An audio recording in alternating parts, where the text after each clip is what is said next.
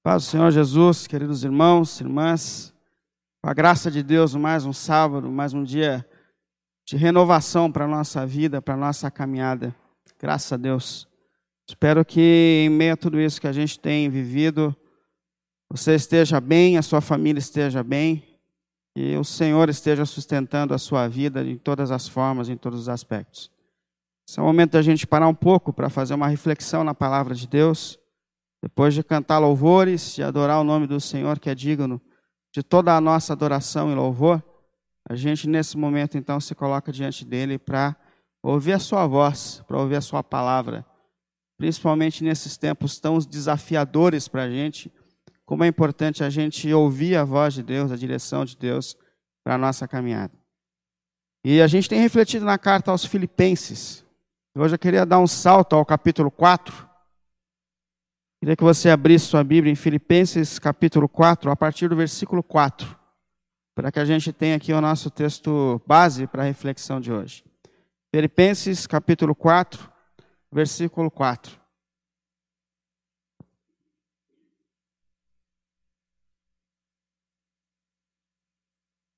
Alegrem-se sempre no Senhor.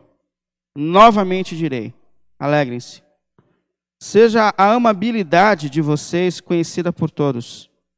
Perto está o Senhor. Não andem ansiosos por coisa alguma, mas em tudo, pela oração e pelas súplicas, e com ação de graças, apresentem seus pedidos a Deus. E a paz de Deus, que excede todo o entendimento, guardará o coração e a mente de vocês em Cristo Jesus. Amém. Vamos orar? Senhor, Senhor que conhece as nossas mentes e os nossos corações. Senhor que está perto de cada um de nós. Que viu como nós passamos essa semana, que viu as nossas lutas, as nossas questões. Senhor que vê nesse momento íntimo do nosso coração, que nos sonda, que nos conhece. Nós nos colocamos diante de Ti nesse momento, Senhor, nas nossas limitações, no estado em que nós estamos, com as nossas lutas, com as nossas fraquezas, e pedimos que, pelo nome do Senhor Jesus Cristo, por seu amor e graça que está sobre nós, o Senhor de alguma maneira fale aos nossos corações e às nossas mentes, Senhor. Traga um direcionamento a nós por meio da Sua palavra. Que o Senhor nos ajude a encontrar essa alegria, esse contentamento que está além das circunstâncias da vida, Senhor. Essa satisfação que só o Senhor pode dar a nosso ser, a nossa alma, ao nosso coração, Senhor. Por isso, em nome do Senhor Jesus, Deus e Pai, que pelo seu Espírito em nós, o Senhor fale a cada um de nós. E que o Senhor nos direcione, nos ajude na caminhada, Pai. Em nome do Senhor Jesus. Amém. Amém. Bom, a gente está nessa caminhada falando sobre uma alegria que vai além das circunstâncias, com base na carta aos Filipenses, que é conhecida como a carta da alegria. E a gente já viu algumas coisas importantes nessa busca que a gente tem para encontrar essa alegria, esse contentamento que não está preso às circunstâncias da vida, mas essa alegria que vai além das circunstâncias. Eu confesso que a cada assunto que eu mesmo estudo, eu fico meditando depois, porque eu quero muito encontrar essa alegria, essa paz que não está relacionada simplesmente às circunstâncias da vida, que vem de um momento, de uma fase, mas essa alegria, essa paz que vem em toda e em qualquer circunstância. Então, eu mesmo tenho olhado para esse texto mais uma vez, com todo o cuidado, refletido sobre ele durante a semana, com essa grande expectativa de encontrar essa alegria. E semana passada a gente viu uma questão importante a respeito dessa alegria, que a humildade, a humildade nos relacionamentos é um caminho de paz. Inclusive, a gente viu que essa igreja em Filipos, ela tinha sérios problemas de relacionamento. Uma igreja muito amada pelo apóstolo Paulo, mas que ele recebeu notícias de sérios problemas relacionais entre eles. Então o apóstolo Paulo fala, os orienta a buscar esse caminho de humildade, é, a buscar esse caminho que Cristo seguiu aqui na terra. Então ele faz com que a gente olhe para Cristo e perceba a, a, maneira que Cristo abriu mão do, da sua glória, do seu poder, e se submeteu à natureza humana limitada, e que morreu e morreu uma morte de cruz, e que tudo isso que Cristo fez, ele fez para que o nosso relacionamento com ele fosse restabelecido. E ele fala: entre por esse caminho, olhe para a humildade de Cristo nos seus relacionamentos, se coloque como servo, serva diante do outro, é, baixe, baixe a guarda, baixe a guarda. E você vai encontrar uma paz no seu relacionamento, você vai encontrar esse caminho de alegria nos relacionamentos, porque a gente tem que admitir que algo que tira muito a nossa paz é o fato de que os nossos relacionamentos não estão bons.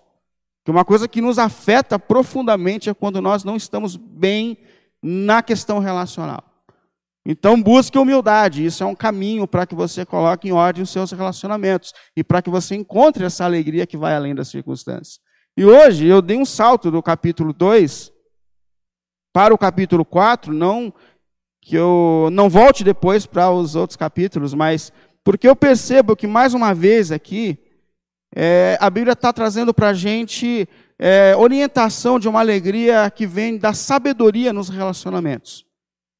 O apóstolo Paulo ele começa esse texto dizendo: alegrai-vos. Ele traz uma ordem para a gente. Versículo 4 ele diz: Alegrai-vos sempre no Senhor, e novamente direi: alegrem-se.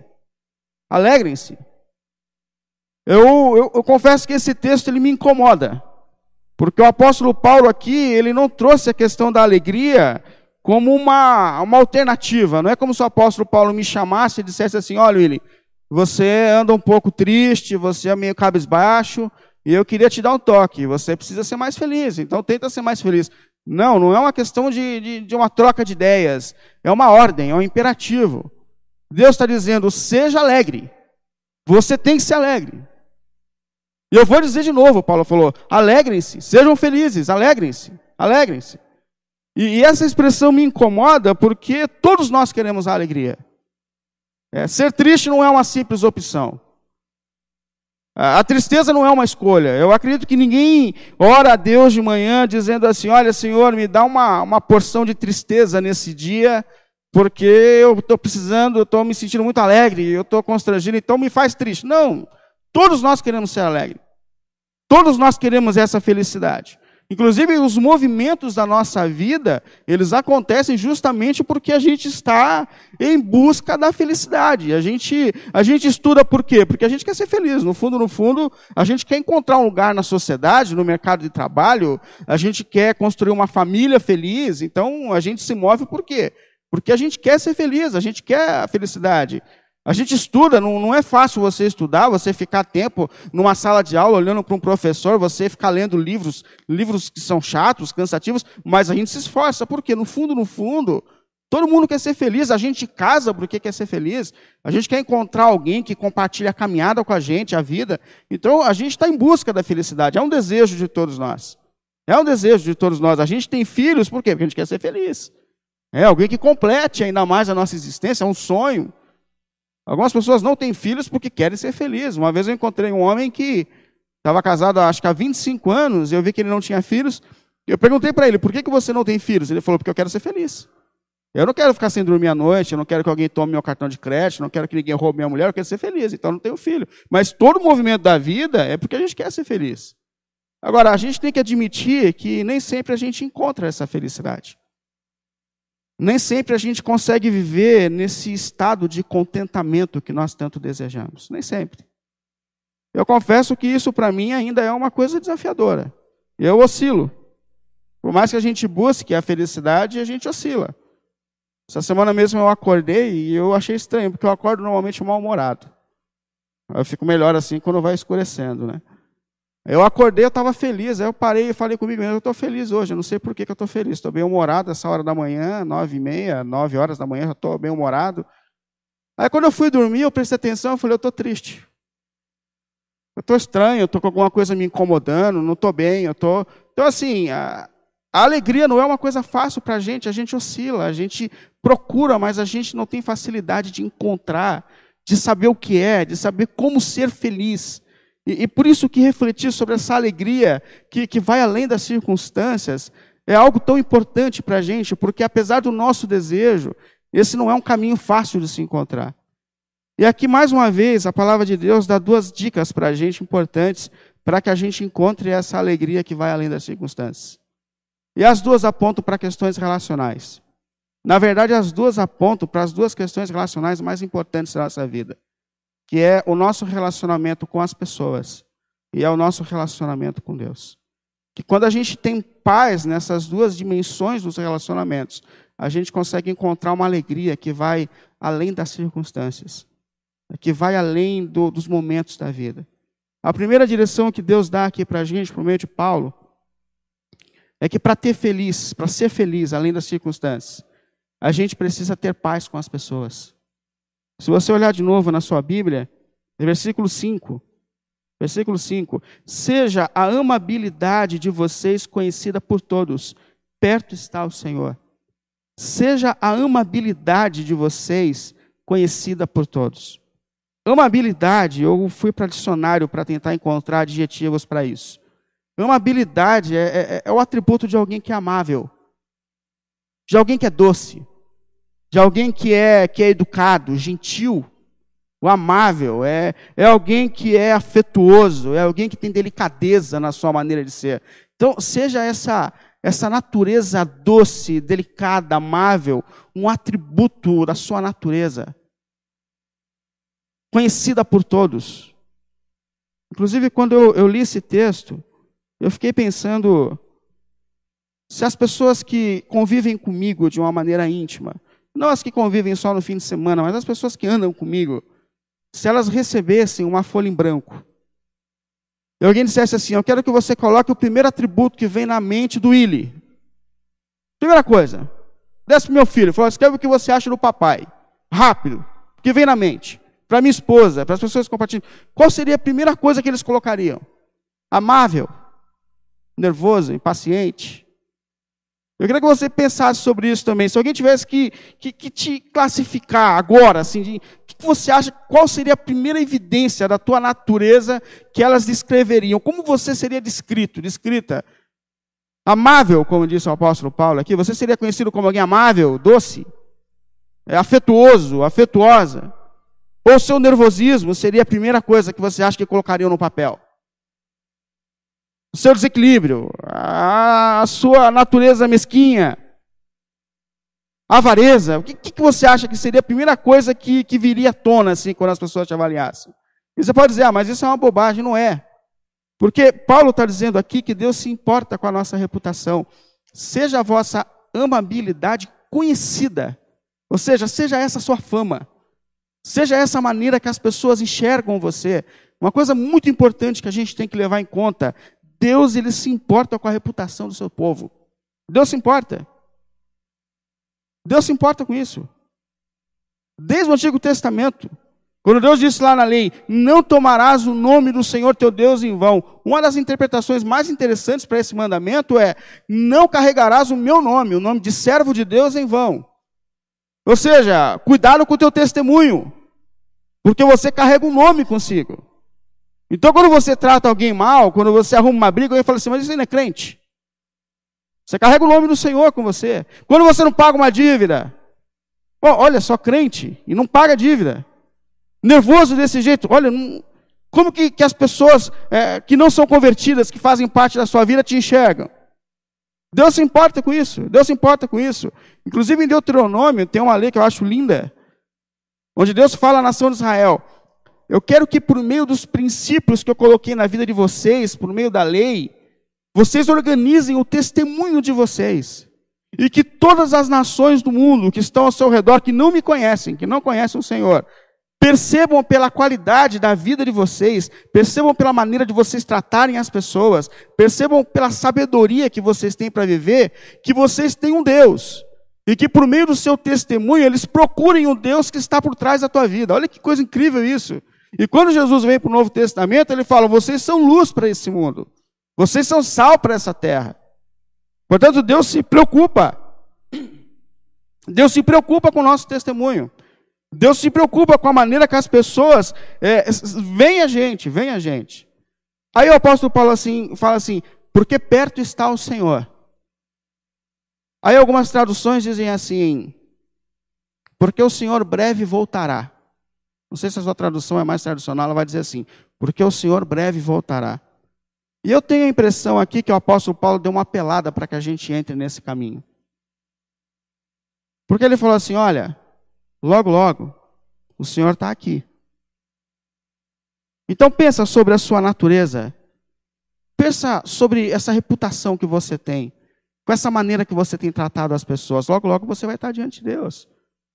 Logo, logo, Jesus aparece. Eu fiquei mais uma vez imaginando, essa semana eu estava com a imaginação fértil. Eu fiquei mais uma vez imaginando, eu em casa recebendo um WhatsApp, eu olho, está escrito Jesus. Aí eu olho assim, por alguma razão, eu me convenço de que Jesus está me mandando um WhatsApp, que é Ele mesmo. Aí eu falo, pois não, Senhor. Aí ele fala assim: Olha, estou voltando sexta-feira que vem, sexta-noite, no pôr do sol do sábado. Aí eu falaria assim para Jesus, mas voltando mesmo, naquela volta que o Senhor falou, com os anjos, a segunda vinda, o grande evento, foi isso mesmo, esse grande evento. Então, não vou avisar todo mundo, estou avisando só algumas pessoas. E estou avisando você, não é para contar para ninguém, mas vai para casa hoje, depois do culto, sabendo que você, sexta-feira que vem, inclusive nem precisa preparar a pregação de sábado que vem, porque eu vou pregar agora. No milênio, Jesus vai ficar pregando direto para poder preparar a gente para a eternidade. Então, estou voltando sexta que vem, não conta para ninguém. Aí eu me imagino voltando para casa sabendo que Jesus volta sexta-feira que vem. No pôr do sol, sábado. Chego em casa, meu vizinho mais uma vez parou o carro dele na minha garagem. Você acha que eu vou arrumar uma briga com meu vizinho? Jesus volta. Eu vou procurar um lugar para parar o meu carro. Falo assim: ó, deixa o carro aí, depois, eu, depois a gente resolve. Aí eu entro em casa, minha mulher tá brava. Tá brava, meu filho cansou ela e ela começa a falar umas coisas que normalmente já ia para mim virar uma briga. Aí eu, você acha que eu vou comprar uma briga? Você acha que eu vou comprar uma briga com a minha mulher sabendo que Jesus volta sexta-feira que vem, no pôr do sol?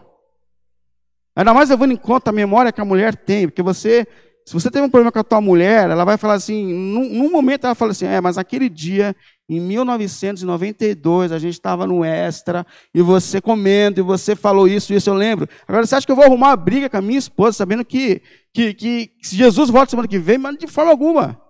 De forma alguma.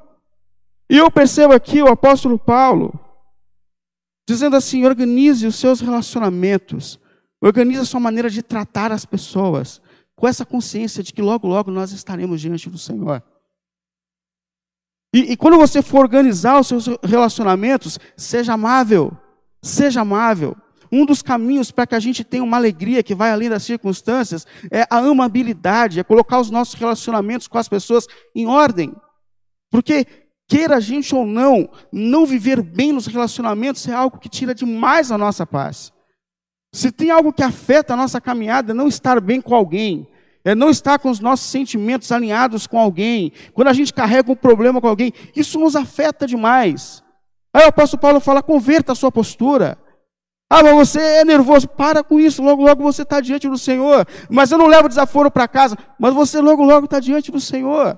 Olhe para o Senhor, olhe para o Senhor, Ele está perto. E à medida que a gente é, organiza os nossos relacionamentos com pessoas, essa alegria que, que vai além das circunstâncias começa a invadir o nosso coração e a nossa caminhada. Então, primeiro, organiza o seu relacionamento com as pessoas. Em segundo, coloquei só dois hoje. Organiza o seu relacionamento com Deus. Com Deus. Porque no versículo 6 ele diz assim, ó: Não andem ansiosos por coisa alguma mas em tudo, pela oração e com ações de graças, apresentem os seus pedidos a Deus. Então não andem ansiosos. Sabe que a ansiedade é uma inquietação da alma. A ansiedade é quando alguma coisa vem e ocupa a nossa mente, o nosso coração. Quando alguma coisa nos domina. Sabe quando você está naquele momento que alguma coisa acontece, ou pode acontecer, e aquilo domina os seus sentimentos, aquilo domina a sua vida. Ah, você pensa naquilo, você não dorme porque você está pensando nisso. E isso é ansiedade. A gente está tá ansioso, está inquieto, está é, tá, tá preocupado com alguma coisa. E não é uma coisa ou outra que atinge a nossa vida dessa forma. Ele fala: não andem ansiosos por coisa alguma. Por quê? Porque são muitas as coisas que podem tirar a nossa paz. Muitas, muitas as coisas. A gente perde a paz, o equilíbrio, porque a gente tem medo de perder o emprego. Ainda mais passando por essa fase que a gente está passando. Quantos corações e mentes estão inquietos com essa possibilidade de perder o emprego? E quantas pessoas já perderam? Já perderam o emprego? O que nos preocupa é o futuro dos nossos filhos. O que nos preocupa é o medo da solidão. E se eu ficar sozinho nessa vida? Se eu ficar sozinho, o que, que eu vou fazer? Muitas coisas causam ansiedade, é a preocupação, é a preocupação. Até coisas tolas invadem o nosso coração com preocupação. Eu lembro uma vez que a gente, quando eu trabalhava ainda na firma, e a gente tinha que fazer uma entrega grande. Aí eu marquei assim para uma semana. É. Aí alguém disse assim para mim, falou assim, olha, onde que é a entrega? Falei, assim, ah, a entrega é em tal região, assim, e lá não tem onde estacionar, e a entrega é grande, você não tem estacionamento. E todo dia eu ouvi, ó, não tem estacionamento. Lá, olha, estou preocupado com isso, lá não tem estacionamento, lá não tem estacionamento. Uma semana, uma semana. Ansioso, preocupado com esse negócio que a gente não ia ter que parar. Eu lembro quando a gente chegou lá, tinha uma vaga exatamente na porta, assim, a gente parou o carro na porta, nem para a direita nem para a esquerda, na porta. Mas a verdade é que até as coisas simples da vida causam inquietações em nós. É, nós somos ansiosos, nós somos inquietos. E o que ele está dizendo aqui? Não andem ansiosos, inquietos por coisa alguma. E sejamos honestos em dizer que todos nós sofremos com ansiedade, com inquietações na alma. Todos nós temos isso. Algumas pessoas são ansiosas porque são ansiosas, porque isso é uma coisa da natureza. Algumas pessoas precisam até de tratamento contra a ansiedade, porque isso, isso é terrível, é um caminho para depressão, para angústia. Então, algumas pessoas são, têm um caso mais sério. Mas, de certa maneira, todos nós sofremos com ansiedade. Todos nós temos uma insegurança na vida. Todos nós temos. Porque um dia nós saímos do Éden. A gente saiu dos cuidados de Deus. Então, quando, quando Deus colocou a gente para fora, porque a gente decidiu viver longe de Deus, e a gente caiu no mundo, a gente falou, e agora? É como um pai que tem um filho rebelde que vive dizendo assim: Eu vou embora, hein? Se o senhor continuar me repreendendo, eu vou embora, eu vou embora, eu vou embora, eu vou embora. Aí um dia o pai fala assim: Você quer ir embora, filho? Eu quero ir embora, eu não aguento mais viver com o senhor. Então, tá bom. Aí o filho vai embora com uns 200 reais no bolso e com a mochila nas costas. E ele vai embora com raiva do pai. Mas aí, de repente, ele se depara e fala: E agora? Como que eu faço? Onde eu durmo? Onde eu como? E essa é a nossa sensação, essa sensação de que a gente está fora de casa. De que a gente precisa de alguém de, de, de correr atrás do nosso sustento. De que ninguém está cuidando da gente. É essa sensação de inquietação. É, Satanás ele colocou na mente de Adão que a vida seria melhor longe de Deus. E de repente Adão percebeu que não era melhor longe de Deus. E de repente a gente percebe que não é longe de Deus que a gente encontra essa paz. Que a gente às vezes tanto procura. Não é longe de Deus. E infelizmente, esse mesmo Satanás, ele engana muita gente. Dizendo, ó, oh, a tua paz, a tua alegria está lá, está nas coisas. E é por isso que as coisas nos abalam tanto, porque a gente tenta agarrar-se a alguma coisa que nos dê paz, que, que permita que a gente que a gente encontre essa segurança que a gente tanto procura. Mas aí a palavra de Deus vem e fala assim: não andem ansiosos por coisa alguma. Mas em tudo, coloque as suas preocupações diante de Deus por meio das suas súplicas e orações. Está dizendo assim: pega tudo isso que, que te incomoda, pega tudo isso que tira a sua paz. É seu filho, é, é o seu futuro, é o medo da solidão. O que está te incomodando? Deus fala. Pega tudo isso, pega tudo isso. Está ansiosa, está inquieta, não sabe o que vai ser do seu futuro, não sabe o que vai ser da sua vida, pega a sua preocupação, vem cá, pega ela. Aí Deus fala assim: coloca isso diante de Deus por meio das suas orações e das suas súplicas. Faz um pacote e coloca aos pés de Deus. E ora, ora, ora, ora, ora, ora. Sabe que a oração e a ansiedade, elas são opostos. Porque a ansiedade, ela vem dessa questão que existe dentro de nós, de que o nosso sustento depende de nós mesmos. E por que, que nós ficamos ansiosos? Porque a gente sabe que não tem o controle de tudo. Porque existem possibilidades de coisas acontecerem fora do nosso controle, da nossa vontade. E é por isso que a gente fica inquieto, porque nem tudo está debaixo do nosso controle. E se a gente pudesse, a gente controlaria tudo. A gente queria ter o domínio de tudo. E a oração é quando a gente tira de nós e coloca nas mãos de Deus. E fala assim: Senhor, está diante de ti. Eu coloco diante de ti. Me ajuda a confiar no seu cuidado. Me ajuda a confiar na sua mão, no seu toque. Me ajuda, Senhor. Eu estou colocando diante de ti isso que me inquieta, isso que tira a minha paz. Eu, eu derramo aos seus pés, eu coloco diante de ti. Aí Deus fala do resultado dessa atitude de tirar dos nossos ombros, de colocar diante de Deus. Ele fala assim: ó, não andem ansiosos por coisa alguma, mas em tudo pela oração e súplica, com ação de graça, apresentem os seus pedidos a Deus, ou seja, coloque diante de Deus. Aí ele fala no 7: e a paz de Deus, que excede o entendimento, guardará o coração e a mente de vocês em Cristo Jesus. E a paz de Deus é uma paz que vem de Deus. É uma paz que não vem das coisas, não, não vem daquilo que a gente se apega, porque todos nós estamos procurando alguma coisa a, a se apegar, que a gente possa dizer, eu estou tranquilo aqui, aqui eu estou em paz, aqui, aqui eu. Não, não, não é uma paz que vem das coisas. Eu lembro de uma vez que eu cheguei em um lugar e, e alguém olhou e falou assim: Você trocou o pneu do seu carro? Eu falei: Troquei. Ele falou: Estou percebendo. Aí ele olhou o pneu de trás e falou assim: ah, Mas essa marca do pneu de trás eu não conheço. Eu falei, é, vocês já estavam aí, vieram no carro tal. Vem aqui que eu vou te mostrar o pneu do meu carro. Aí ele foi e mostrou, falou, quatro pneus iguais, da melhor marca.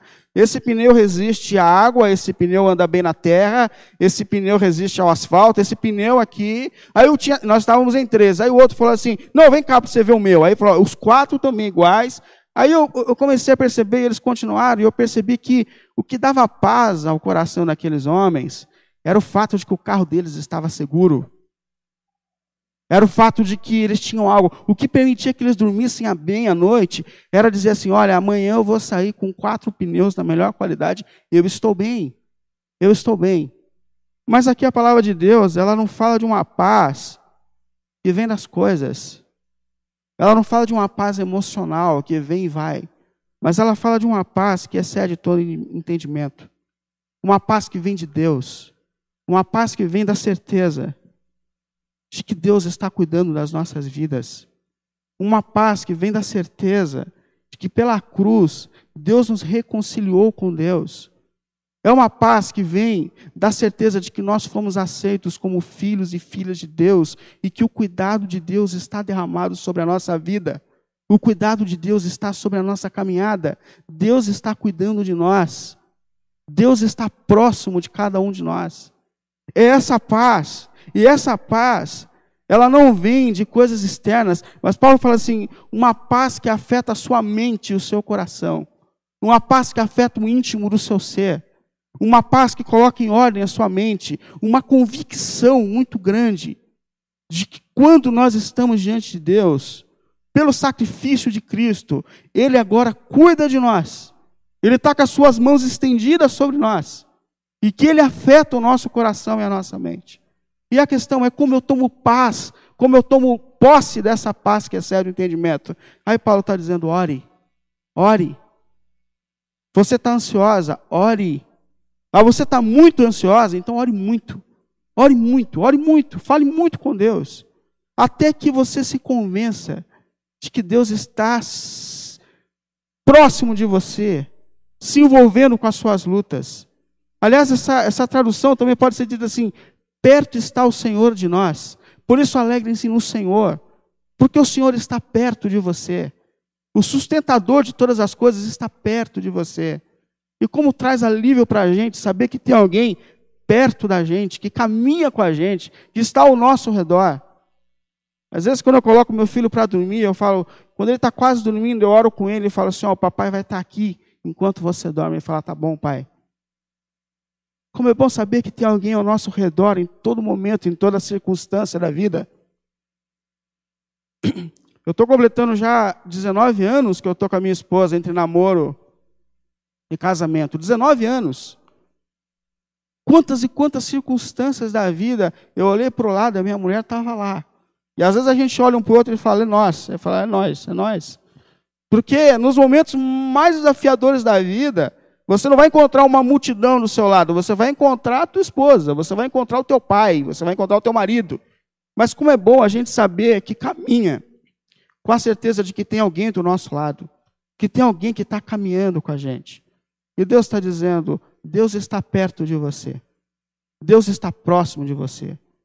E como eu desfruto dessa paz, ore para que você perceba a mão de Deus em cada momento, em cada detalhe da sua vida.